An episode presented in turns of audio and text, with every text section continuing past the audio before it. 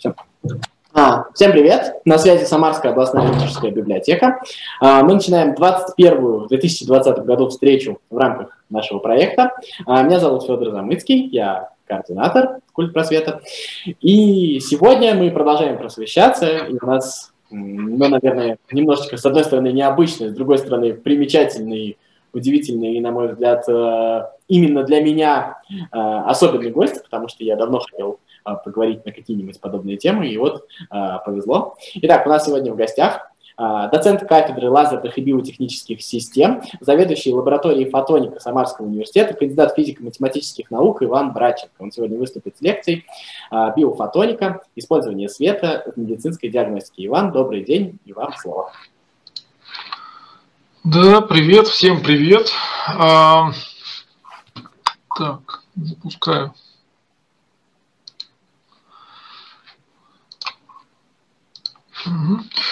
Да, сегодня я расскажу о, такой, а, о таком очень интересном применении света а, в медицине, а конкретно а, в диагностике различных заболеваний. Причем сегодня покажу некоторые примеры, которые, которыми занимается как раз вот наша кафедра лазерных и биотехнических систем. Вот. Ну и также, естественно, расскажу вообще, что такое свет, почему именно он используется, да, и почему он такое место занял а, в современной медицинской диагностике. Да, ну, так как я по образованию физик, то, естественно, сначала для того, чтобы понять, как использовать свет в медицине, нам надо будет проговорить вообще, что такое свет, что такое лазерный свет – и вообще, где используется лазер, да, почему он может генерировать оптическое излучение и чем оно уникально. Ну а дальше мы э, перейдем уже непосредственно к биофотонике.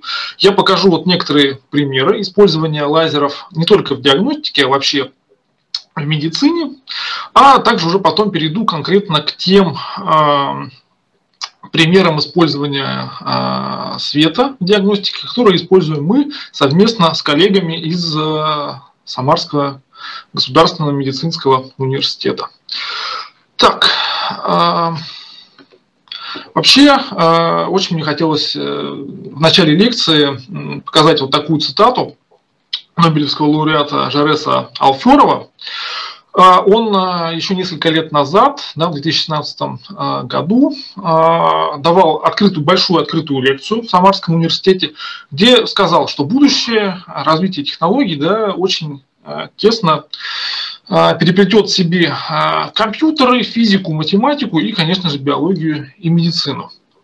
Ну, почему он, он тоже по образованию физик, э, собственно, почему он об этом говорил? Ну, потому что а, очень важным оказывается использование физики не только в, какой-то прикладных, а, в каких-то прикладных областях техники, ну, естественно, то, что наиболее важно для человека, это здоров... его здоровье. Вот. Поэтому, э, естественно, огромную роль, в том числе оптика, в том числе применение лазеров, нашли именно в биологии и медицине. Теперь немножко подробнее, что такое вообще свет. Ну, я думаю, все еще со школы знают, что свет – это электромагнитная волна, но, с другой стороны, этих волн бывает огромное множество, огромное количество. Да?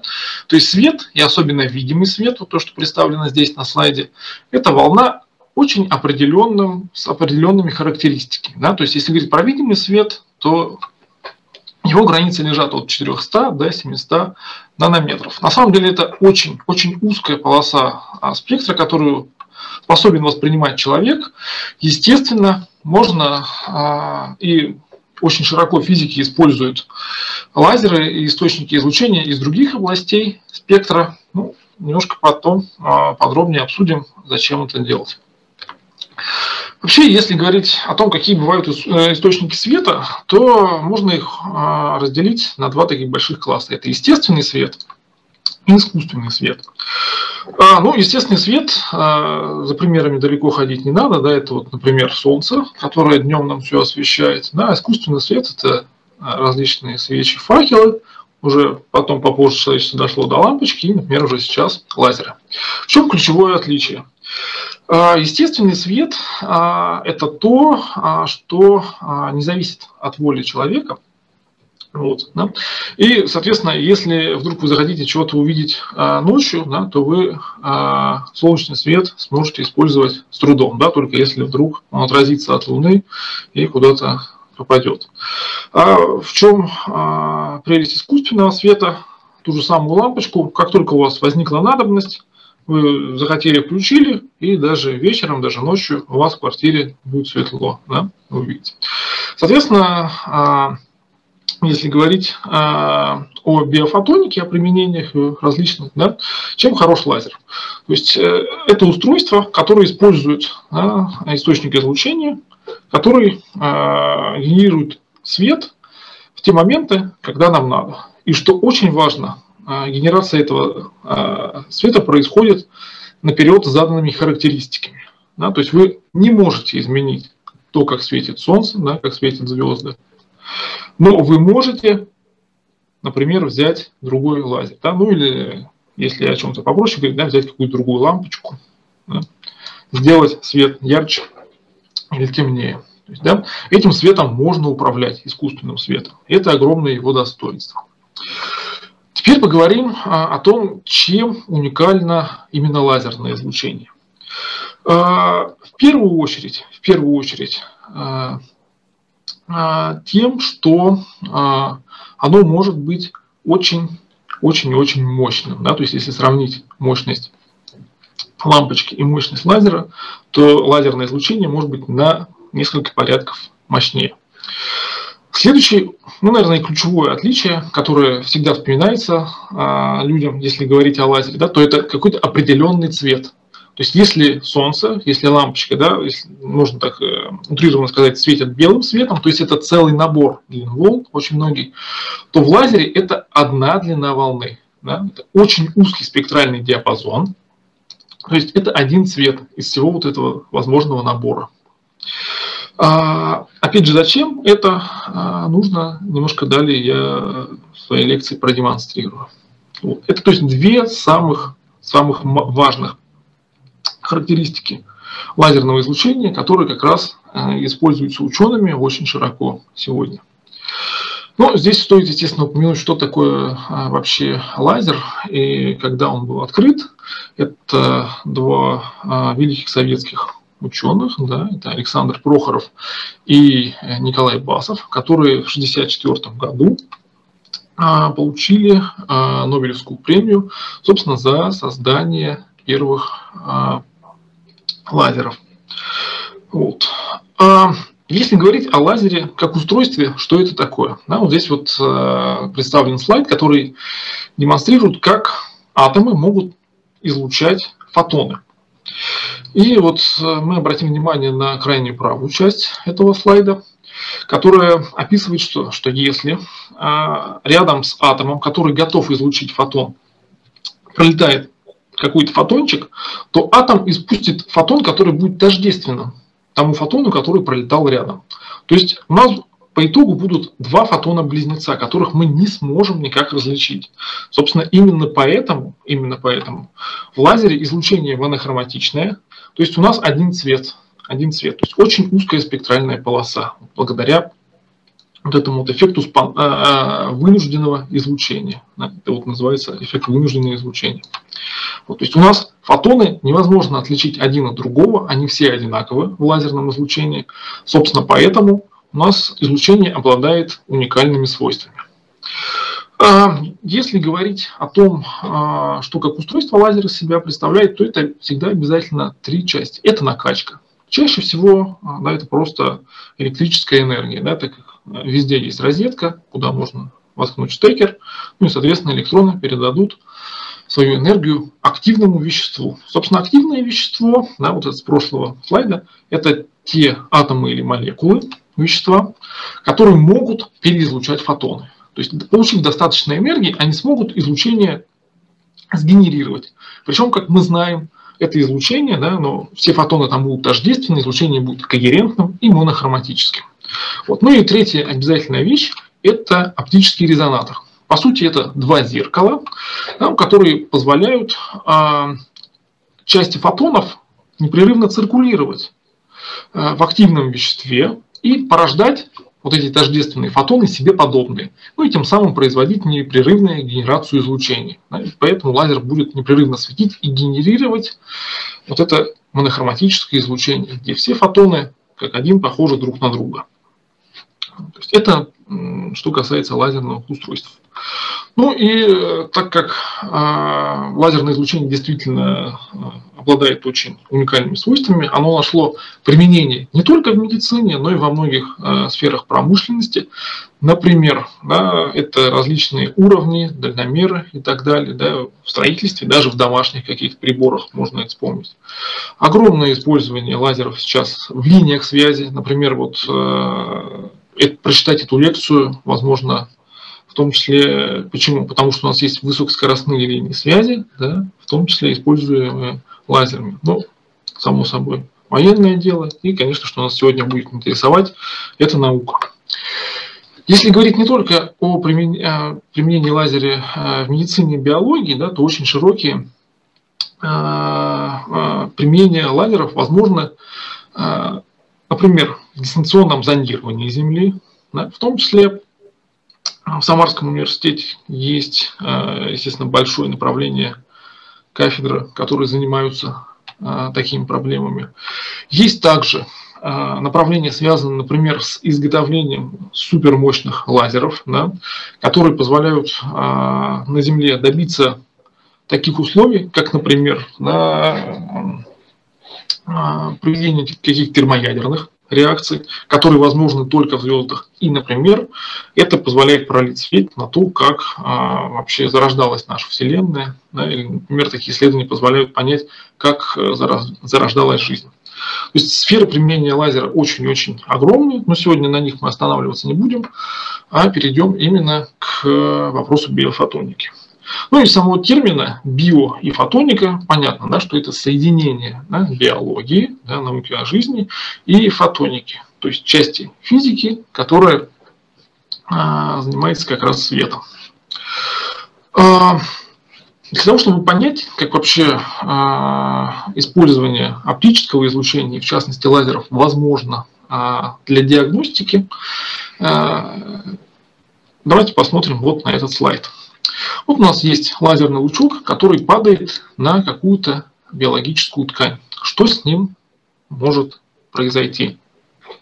А, в первую очередь, а, в первую очередь какая-то часть излучения, естественно, может поглотиться. Ну, это вы все знаете, ходите, наверное, а, под солнцем, да, когда-то пляж посещаете, и если на солнышке чуть дольше задержаться, то, естественно, кожа у вас нагреется. Почему? потому что какая-то часть излучения будет поглощаться.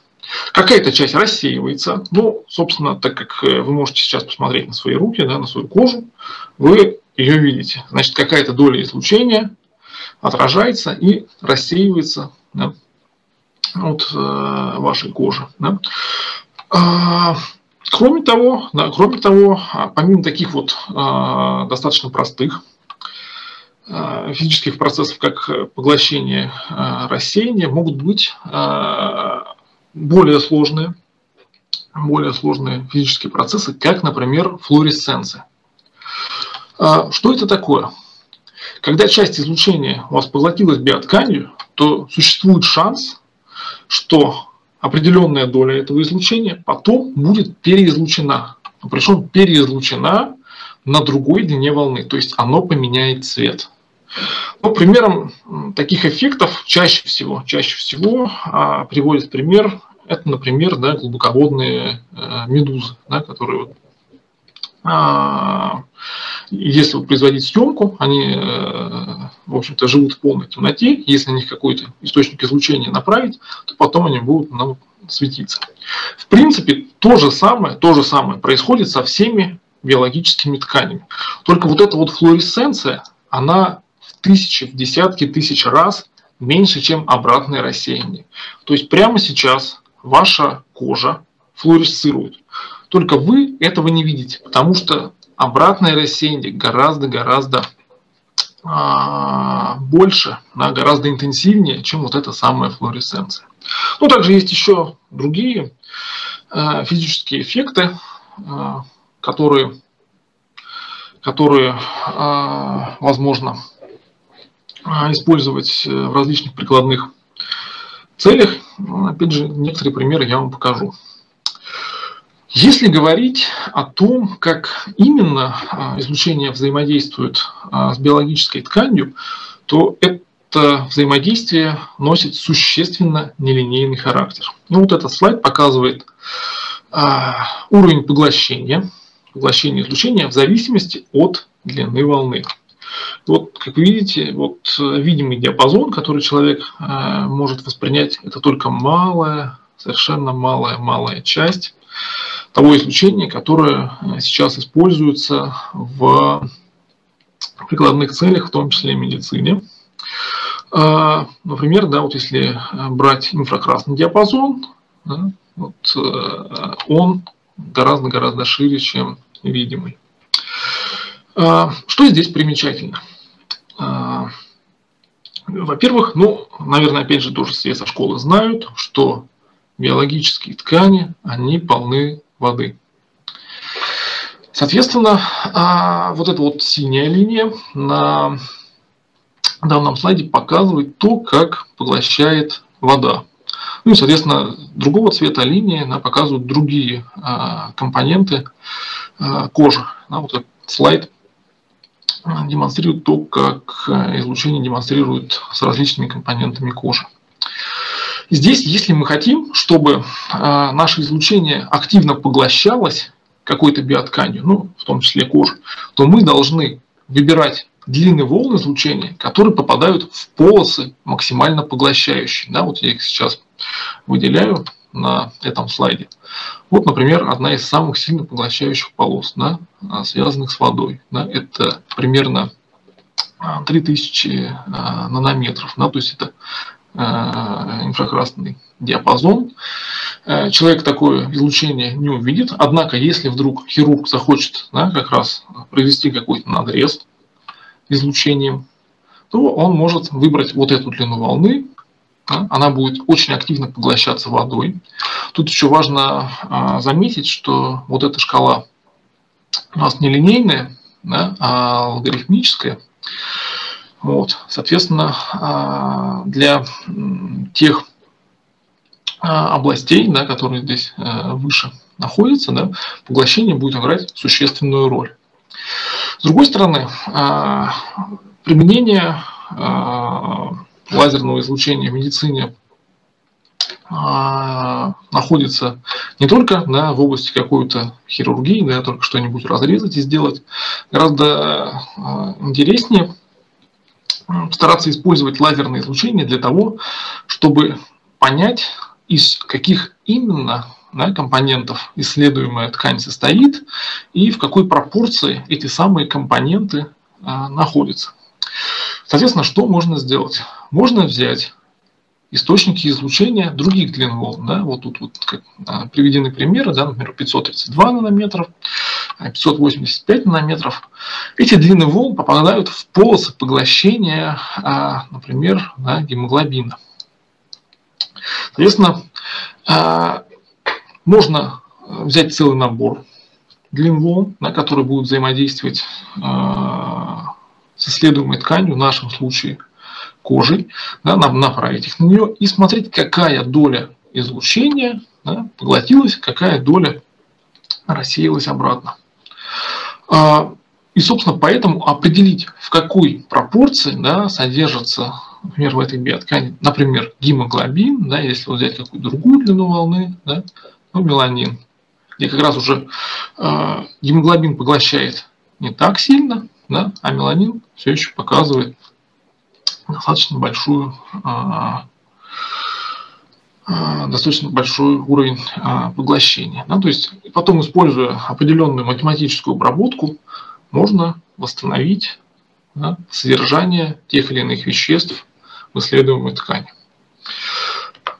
Если говорить очень широко о применении лазеров, да, лазерных технологий в медицине, то тут можно выделить как раз несколько больших групп, да, где групп ну, или областей, где лазер применяется.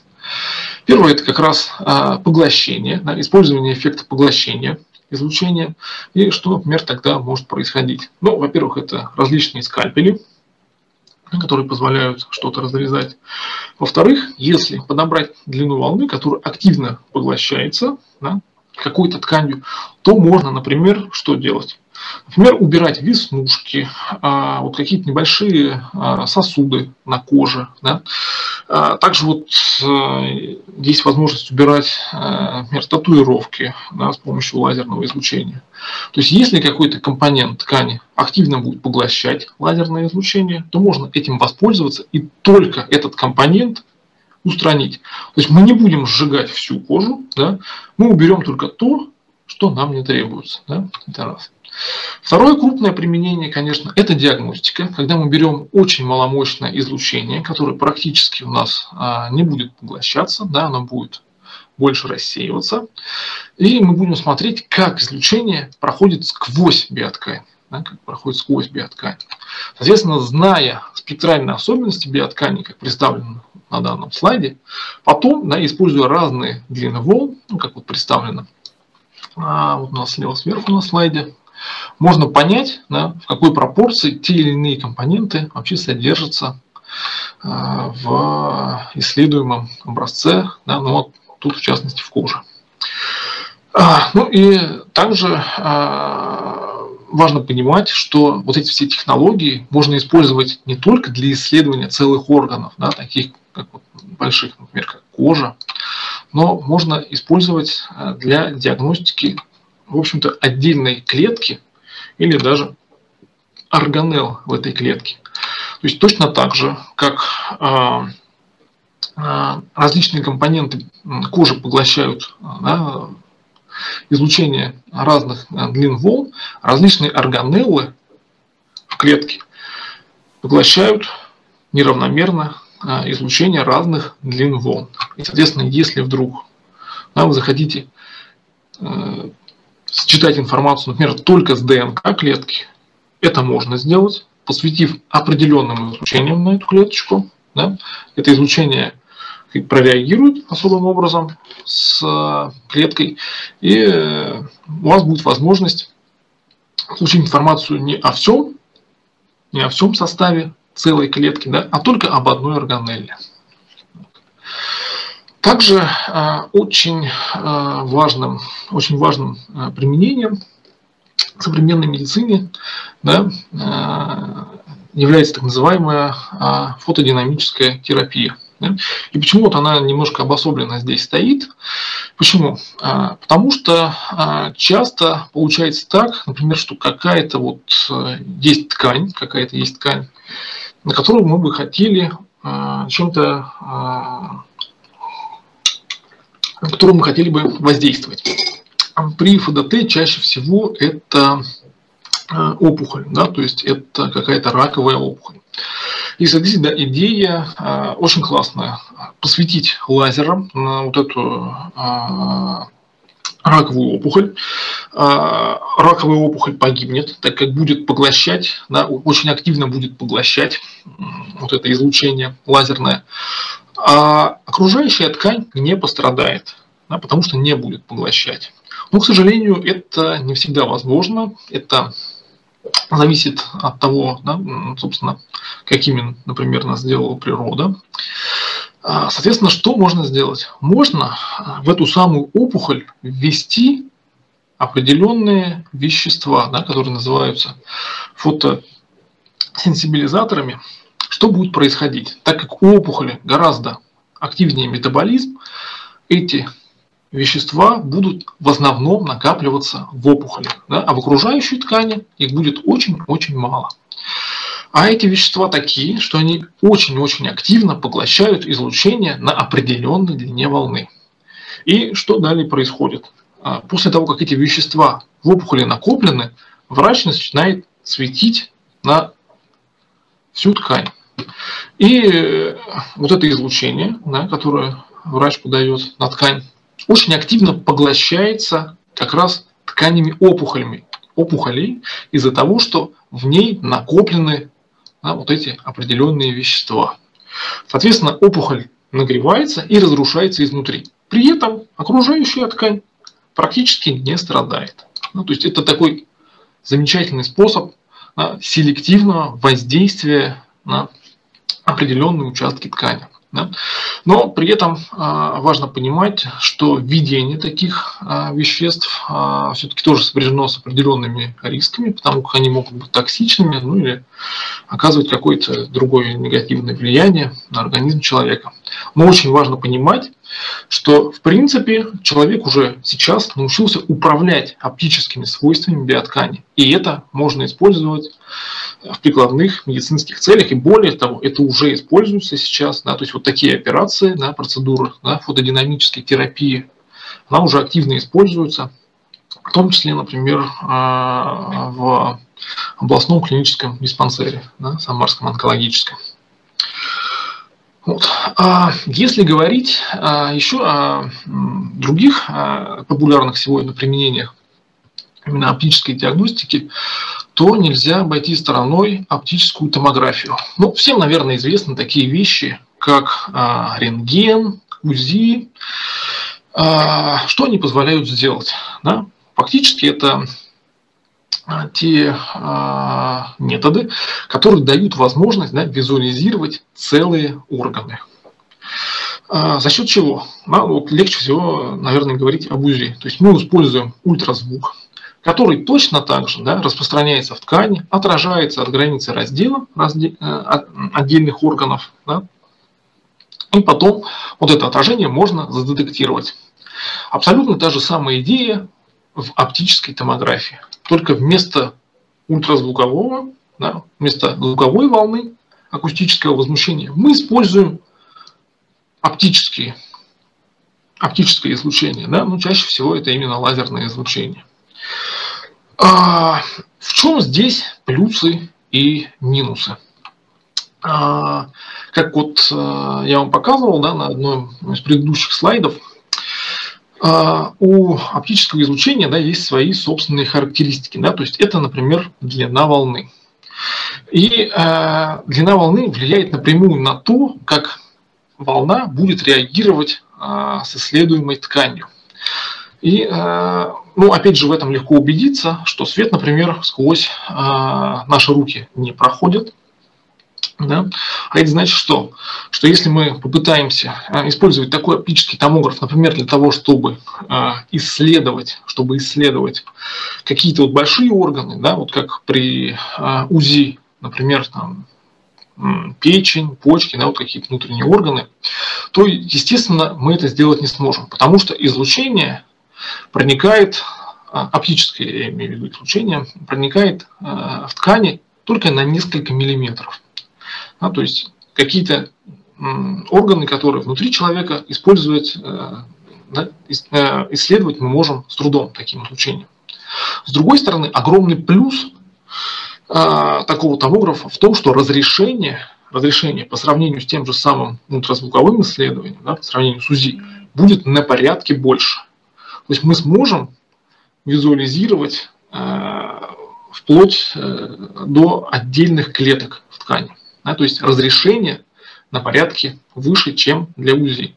То есть вот здесь такой баланс. А, ну и, естественно, врач сам выбирает, да, для какой конкретной задачи лучше то, тот или иной физический подход, да, вот в данном случае тот или иной вид томографии, да, если надо исследовать внутренние органы, врач, врач возьмет УЗИ. Если, например, надо исследовать глаз, а точнее сетчатку глаза, да, вот здесь вот снизу слайда а, пример, то есть сетчатка это очень тонкий орган, и в нем очень много слоев. Поэтому, если попытаться использовать УЗИ для анализа сетчатки, то а, мы ничего не увидим, потому как разрешение УЗИ не хватит для визуализации отдельных слоев. А оптический томограф сможет это сделать. И сейчас уже, сейчас уже аппараты вот, оптической томографии очень широко используются в офтальмологии. Да, и, собственно, если когда-то вы посетите какую-то глазную клинику, а, вполне себе можете пройти обследование именно на оптическом томографе. То есть это уже то, что сейчас очень широко используется. Да? То есть вот это достижение биофотоники. А, но если говорить о том, как бы можно было еще использовать оптическую диагностику, да, например, в том числе для внутренних органов, то здесь есть определенная возможность, связанная с тем, что излучение, оптическое излучение, можно доставить практически к любому органу через волокно. То есть можно подвести волокно к исследуемому участку тела а, или какого-то а, внутреннему органу и например, ту же самую а, томографию задетектировать. Вот этот слайд показывает пример исследования бронха. Это вот кусочек бронха, который нам как раз передали коллеги из областного онкологического диспансера. Вот здесь вот отмечена область, где находится раковая патология. Ну, видно, что вот э, хирург, в общем, что делает? Он отрезает э, вот эту раковую болячку с огромным запасом, да, э, чтобы удостовериться, что никакой злокачественности у пациента не осталось. А, а если потом томографическим исследованием, которое вот было проведено с помощью томографа оптической, который стоит у нас на кафедре, провести исследование, то видно, что, в общем-то, область рака, вот она показана как темная здесь, она а, не такая уж и большая. Но врач, вот, переживая за то, чтобы да, никакой злокачества не осталось, все-таки вот удаляет гораздо-гораздо больше а, здоровой ткани. Вот если бы такие технологии оптические, да, например, были бы под рукой врача, то в том числе они смогли бы, они в том числе смогли бы сохранить а, больше а, да, здоровой ткани пациенту, да, то есть тем самым улучшив качество его жизни. Вообще, зачем, зачем нужна оптическая диагностика, когда меня спрашивают? Я люблю приводить вот этот слайд. Это картинка, которая взята из очень уважаемого, очень цитируемого медицинского журнала э, British Medical Journal. И здесь указано, что, в общем-то, в развитых странах, вот на примере э, США, медицинские ошибки составляют треть, треть всех э, летальных случаев. То есть, да, каждая третья смерть пациента в клиниках, по сути, это ошибка врача. Да? Соответственно, сейчас, несмотря на все успехи науки, существует огромная необходимость в том, а, чтобы все-таки дать какие-то дополнительные инструменты врачам для более точного, более детального анализа а, да, вот различных, различных патологий, как вот на примере а, вот этого слайда да, я показывал, понять, где конкретно сидит раковая опухоль, сколько надо ткани убрать и так далее, и так далее. Да? То есть существует огромная необходимость в том, чтобы эти методы развивать. И как один из э, таких методов э, развития в области биофотоники, э, что мы э, используем, да, что мы предложили на кафедре лазерных биотехнических систем и используем с нашими коллегами из э, медицинского университета. Это использование так называемого да, комбинационного, или чаще в английской литературе его называют а, рамановское рассеяние света. Чем оно заключается? Да, вот лучше посмотреть на нижнюю часть этого слайда. А, что происходит? Большая часть фотонов, которые сталкиваются с молекулами вещества, да, они э, то есть, э, рассеиваются упруго, то есть сохраняют длину волны. Но есть очень небольшая доля фотонов, очень небольшая доля фотонов, которая изменяет длину волны. Ну, то есть фактически меняет цвет. Да, излучение меняет цвет. Но доля этих фотонов очень очень-очень небольшая. То есть это миллионная часть, иногда даже одна миллиардная часть того излучения, которое вы направите на биоткань, да, а, будет рассеяна неупруго, да, то есть произойдет равновское рассеяние. Но с другой стороны, есть определенные приборы. Сейчас в физике это очень чувствительные камеры, глубоко охлаждаемые детекторы, которые позволяют, в общем-то, отдельные фотоны вот эти регистрировать, которые претерпели неупругое рассеяние. И тем самым э, понять, да, с какой именно молекулой да, наше излучение прореагировало. Э, почему это происходит? Потому что э, та доля энергии, которую получит фотон при взаимодействии с молекулой, будет зависеть от химического строения молекулы. Ну и, соответственно, зная, какая энергия была у лазерного излучения, и зная, какая энергии, теперь у излучения, которое задетектировала камера, мы можем понять, что за молекулы содержатся в исследуемом веществе. А, вот этот слайд а, демонстрирует, да, зачем, зачем вообще, например, а, мы используем вот это неупругое рассеяние для диагностики рака кожи. Снизу это те стандартные методы, которые сейчас используются в медицине. Ну, золотой, да, то есть, что называется сейчас золотым методом. Надо взять кусочек ткани, то есть фактически отщипнуть какой-то кусочек ткани от человека врачу, его определенным образом покрасить и посмотреть под микроскопом, понять, да, это рак или не рак. А что можно сделать? Можно а, посветить на вот эту болячку лазерным излучением, проанализировать спектр а, рассеянного излучения и произвести классификацию. То есть это злокачественное образование или не стоит э, пациенту переживать доброкачественное образование. Вот, собственно, пример того, как эти исследования проходят вообще в клиниках. Да, это вот наши аспиранты э, с оптическим оборудованием. У нас вот три прибора стояло э, в онкоцентре Самарском. И вот они совместно с врачами медуниверситета, да, а онкоцентра вели прием и э, использовали вот эти новые отходы э, в оптической диагностике для того, чтобы постараться понять, насколько они удачно могут использоваться, например, для диагностики рака кожи. Здесь слайд демонстрирует пример того, на что в конечном итоге регистрирует камера, да, вот эта высокоточная, охлаждаемая. Здесь вот э, приведены примеры э, тканей слева на слайде. И видно, что у каждого заболевания есть свой собственный э, спектр, да, который связан как раз с химическим строением. Да, вот справа оно рас, э, немножко расшифровано. Э, с химическим строением тех молекул, которые входят в состав конкретной ткани. Ну и, соответственно, зная это, можно уже проводить диагностику. Э, вот этот слайд просто призван вам показать, что, в общем-то, эти спектры имеют очень-очень сложный состав. И, а, ну, тут я не буду вас а, загружать сложными математическими выкладками, как надо производить а, правильно всю, весь анализ спектральных данных. Да?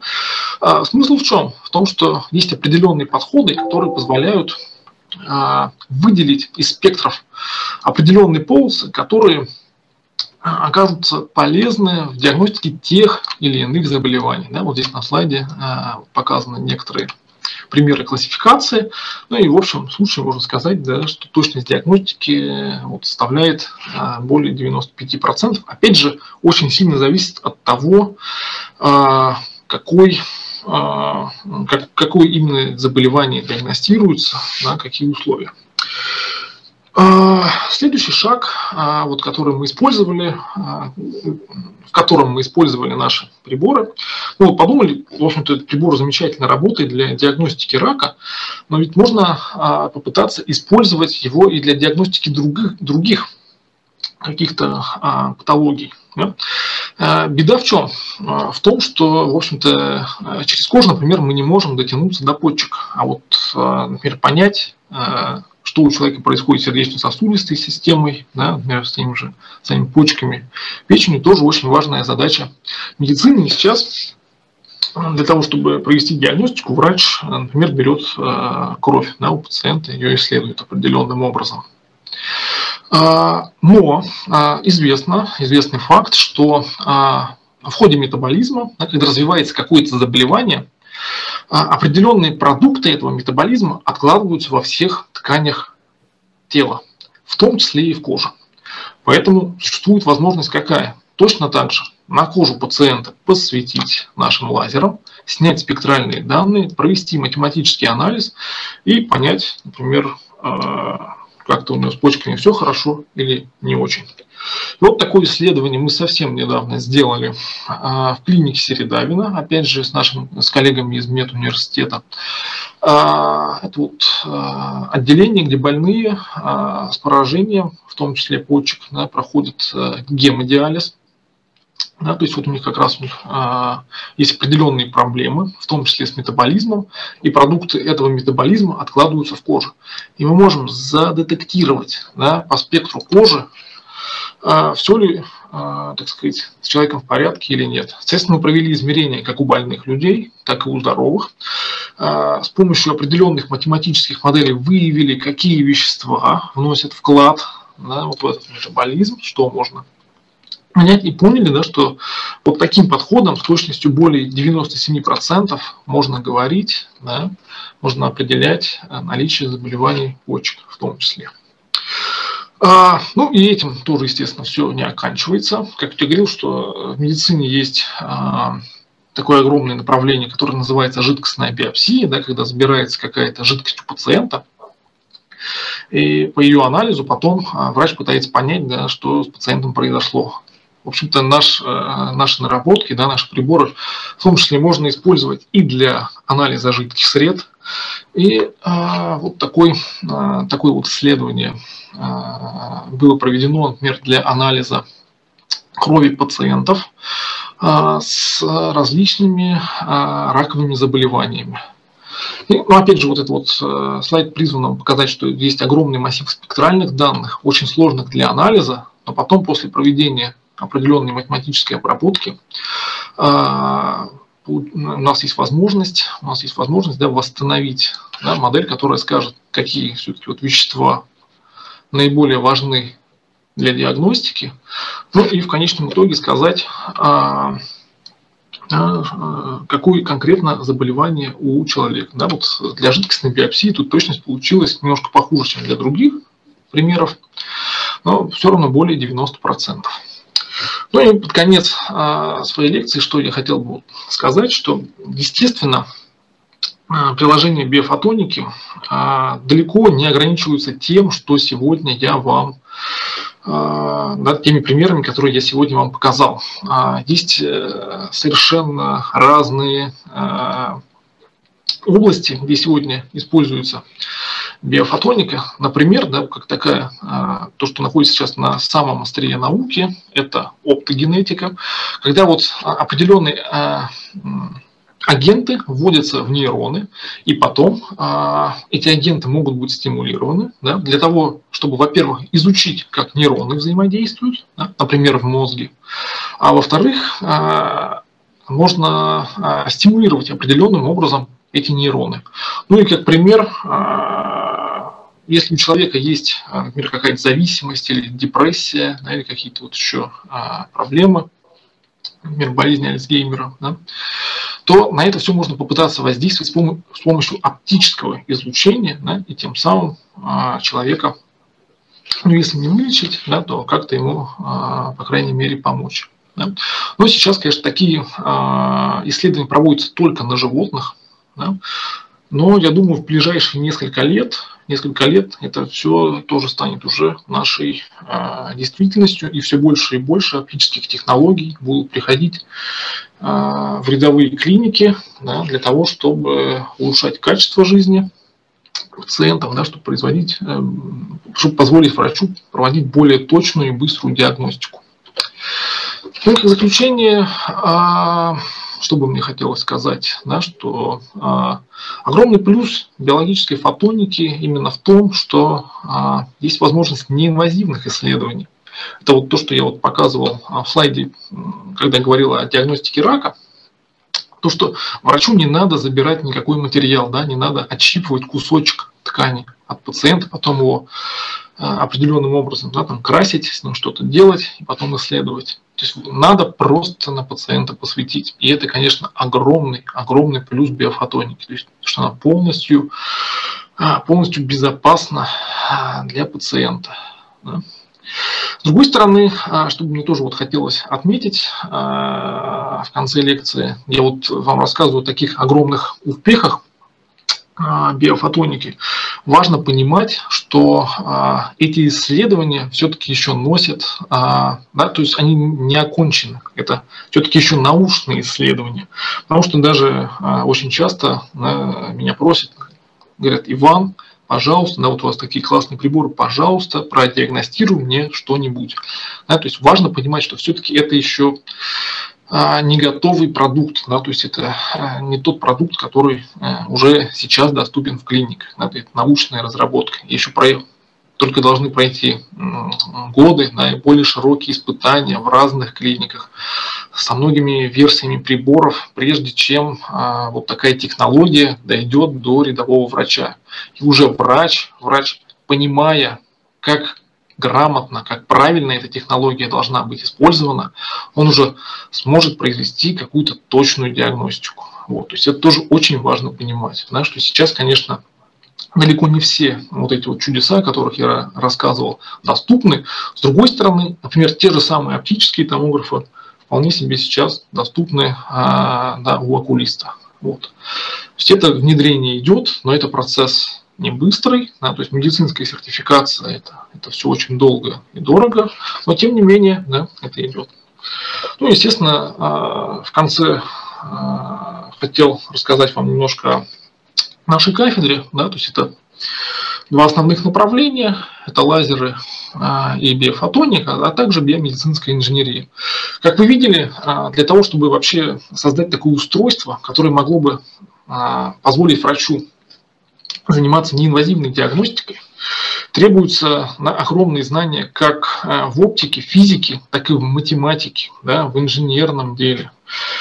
А, и в общем очень-очень многих а, областях знаний. Да? Поэтому а, вот то, что вы сегодня увидели, это продукт работы огромного числа людей, да, в том числе физиков, математиков, и даже химиков, и, конечно же, и медиков, и так далее, и так далее, и так далее. Вот. И, естественно, всем этим занимаются у нас на кафедре. Если вам интересно, да, то, пожалуйста, обращайтесь.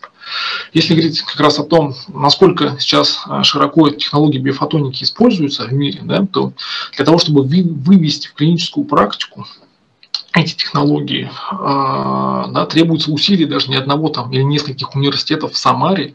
Это огромные усилия университетов вообще по всему миру, которые предлагают разные подходы, тестируют их, обмениваются опытом и знанием. И только после этого, да, после многих лет кропотливой работы, становится возможным внедрение на каких-то оптических методов в медицинскую практику. Да. А, ну, а, и спасибо вам за внимание. Если у вас есть какие-то вопросы, обязательно можете их задавать. Нет, да, и, конечно, спасибо, спасибо всему коллективу а, лаборатории на фотонике. Вот небольшая, небольшая его часть представлена на слайде. Вот. Можем что? Немножко что-то обсудить, поговорить. Да. А, пару вопросов прям задам, у нас совсем заканчивается время. А, спасибо, во-первых, большое.